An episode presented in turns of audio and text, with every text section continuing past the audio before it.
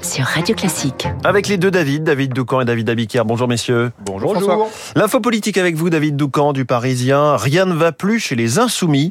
La crise interne est repartie de plus belle. Oui, plusieurs informations révélées ces derniers jours par le Parisien en attestent. D'abord, la volonté de Clémentine Autain d'installer un courant, la gauche éco-socialiste au sein de LFI. Que n'avait pas dit la frondeuse euh, Crime de lèse mélanchonisme, elle avait utilisé le mot courant, euh, banni du vocabulaire autorisé par celui qui s'est construit en grande partie en se détournant du PS et de ses euh, légendaires guerres de chapelle. Alors, en gardien du temple, Manuel Bompard a pris la plume carrément un courrier en tête de la coordination de LFI, là encore euh, rendu public par le Parisien, pour demander à Clémentine Autain de rentrer dans le rang.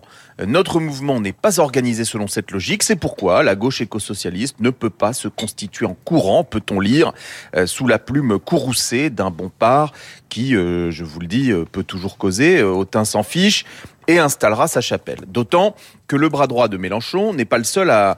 Euh, lui aussi, pardon, reçoit du courrier. 300 militants insoumis lui ont adressé une lettre. Euh, nous, militants de LFI, tirons la sonnette d'alarme, peut-on lire dans ce texte diffusé en interne. Ils y parlent de crise liée aux décisions verticales à répétition. Ils dénoncent l'absence totale de démocratie entre la base et le sommet et exige que soit convoquée au plus vite une convention militante afin de mettre en place un fonctionnement démocratique. Et il conclut, pied de nez à Jean-Luc Mélenchon, en appelant à l'instauration d'une sixième république à l'échelle du mouvement, déjà avant de vouloir euh, l'installer dans tout le pays. Pourquoi cette résurgence de, de tension maintenant?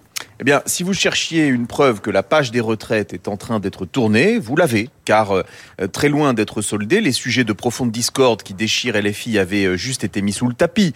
Le temps de la bataille des retraites, histoire de ne pas polluer le grand cirque animé quotidiennement par les députés insoumis. Ils auraient pu, vous pourriez me dire, attendre que soit passé le 8 juin avec l'examen de la proposition de loi Lyotte pour euh, abroger les 64 ans, mais non, les, les exaspérations sont telles entre camarades qu'elles s'étalent déjà au grand jour. Au sein du groupe à l'Assemblée aussi, ces règlements de compte à hockey choral. Bompard et Panot euh, avaient promis d'en renouveler les instances pour partager un peu le pouvoir. C'est tout le contraire. Ils envisagent de priver Alexis Corbière, lui aussi frondeur, de son poste de vice-président du groupe. Bref, Jean-Luc Mélenchon adore l'insurrection, mais pour les autres, quand c'est son propre pouvoir à lui qui est contesté, il lui préfère le noyautage.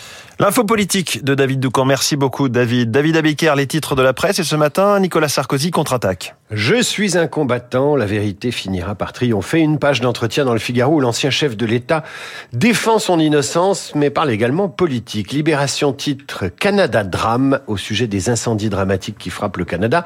Le Parisien fait la une sur la mort de Chilo, une jeune fille morte à 13 ans d'un cancer du sein rare causé, selon sa famille, par son environnement scolaire et des métaux toxiques lorsqu'elle était petite.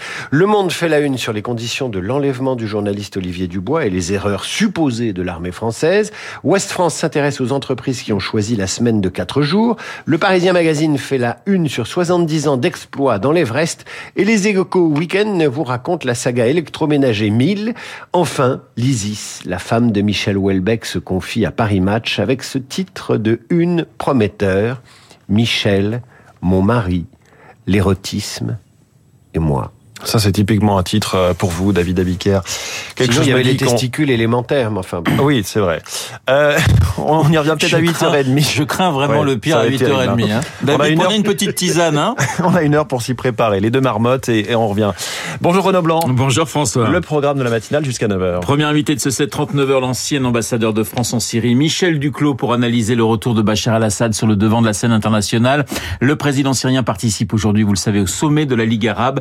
Le décryptage de Michel Duclos juste après le journal de Charles Bonner. 8h05, nous serons en ligne avec Nelson Montfort, journaliste sportif sur France Télévisions, spécialiste du tennis. Nelson pour évoquer le forfait de Rafael Nadal à Roland Garros. Le tournoi débute le 28 mai prochain, mais sans le champion espagnol, lui qui s'est imposé 14 fois sur la terre battue parisienne. Monsieur Nelson Montfort dans le journal de Julie Drouin, 8h15 dans notre studio. Le général Pellistrandi, la guerre en Ukraine, les F-16, la contre-offensive, la bataille de Bakhmut, la formation des pilotes, les thèmes développés avec Jérôme Pellistrandi dans les stars de l'info. Rendez-vous dans trois quarts d'heure. Vous n'oubliez pas Esprit Libre avec deux grands journalistes politiques, Jean-Marie Colombani et Bruno Jeudi. Esprit Libre, 8h40, juste après la revue de presse de David. Mais tout de suite...